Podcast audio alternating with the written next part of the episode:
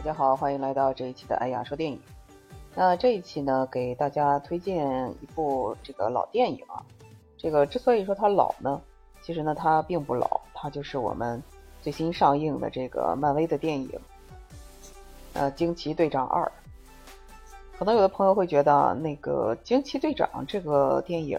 那它应该属于一个最新的电影啊，那怎么会归为这个老电影里面呢？那其实呢，我把它归为这个漫威宇宙啊，这个这一类的电影。那漫威这个电影的话，它的这个创作者呢是呃斯丹利李。那这个就是说这个作者啊，他从很早以前就开始画这个漫画，就是我们知道的这个美式漫画，呃，用它来这个画一些这个超级英雄的故事。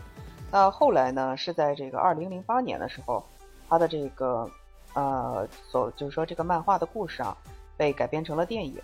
那二零零八年五月份的时候呢，上映了《钢铁侠》；二零零八年六月份的时候呢，上映的是《无敌浩克》。那二零一零年的时候呢，上映了《钢铁侠二》。啊，二零一一年呢，上映了《雷神》。呃，以七月份呢，又上映了《美国队长》。那二零一二年呢，就形成了这个《复仇者联盟》。那随着后面的电影的越拍越多啊，以及说这个登场人物啊，这个错综复杂的关系啊，以及他们之间这个相互的关联，包括他们的衍生剧这个神盾局的故事呀，啊，这些就是慢慢的、慢慢的到现在啊，那在将近二十年的时间里面，那漫威形成了他自己的一个独特的这个宇宙。那故事呢，虽然是脱胎于这个漫画。但是每一个人物呢都有自己的各自的这个剧情，啊，那后来呢就是，啊，大家呢又合并在一起，形成了这个复仇者联盟，那一起来对抗这个最终的 BOSS 就是灭霸。那其实呢，在前两年的时候，复联四上映的时候，这个啊，也就是随着故事的结束吧，那其实整部整个漫威宇宙的这个故事啊，看似就已经结束了。那我为什么就是？呃，就是后面啊，其实也一直在上映着，比如说《银河护卫队》，啊，比如说我说的这个《惊奇队长》。那为什么前面的故事结束了，后面还继续在上映着这其他的故事呢？啊，那其实那就跟大家介绍一下这一部《惊奇队长二》啊。那《惊奇队长二》的故事呢，嗯，说的是这个就是曾经的这个惊奇队长，他呢由于这个一对手镯的原因呢。呃，造成了他和一位阿拉伯的少女，那以及他曾经，呃，他的同事的一个女儿，呃，也就是后来的这个光谱教授嘛，他们三个人就是发生了这个空间的位移，也就是互相交换。那当这个小姑娘触发自己的能力的时候，就他们三个人分别使用自己能力的时候，就会进行一个这种空间的这种互换。一开始啊，就是有很多的。问题发生啊，大家都不知所措。那后来在知道了这个原因之后呢，呃，三个人就互相的配合，呃，完成了这个就是空间位移之后的他们想去做的这些事情。那这部剧呢，说的是惊奇队长，就是他曾经啊犯了一个错误，引起了一个星球的这个某些方面的这种呃暗无天日的毁灭吧。那但是这个星球上有一个领袖，他为了自救呢，他就去到了别的这个星球上。然后从他们那里就打开了一个空间的这种裂缝，那将这个就所谓的空气啊、啊阳光啊、水啊，就引入到自己的星球上。他的这种做法当然是非常恶劣的啊，因为你是以一种迫害别人的方式来满足自己。呃，然后虽然惊奇队长他自己也意识到自己有一个很大的问题啊，造成了这一系列的问题。那后来由光谱教授为他出了个主意。就弥补了当年自己所犯下的一些错误。那这个阿拉伯的少女呢，是一个新出现的一个角色。那她是她的设定啊，是这个惊奇少女。那在故事的片尾啊，也就是有一个彩蛋之中，那惊奇少女她找到了鹰眼的女儿，说她要组织一支新的这个联盟。那他们还要去找这个蚁人的女儿。那所以由此呢，我也猜测，漫威应该会开启他们的就是第二个阶段，那也就是超级英雄二代的故事。啊，随着故事的就是前一部的结束啊，我们看到不管是美国队长啊，还是钢铁侠啊、浩克啊，以及这个幻视啊、猩红女巫啊啊这些人的这个就是故去吧，有一些陨落的，有一些是特殊原因就离开的。那漫威宇宙啊，就其实它的故事并没有结束，它还一直一直在延续着他们就是未来的这个故事的发展。虽然大家对这个惊奇队长二的这个吐槽比较多一些啊，觉得其实我自己啊也是有那么一点点的吐槽，因为在我心目中嘛，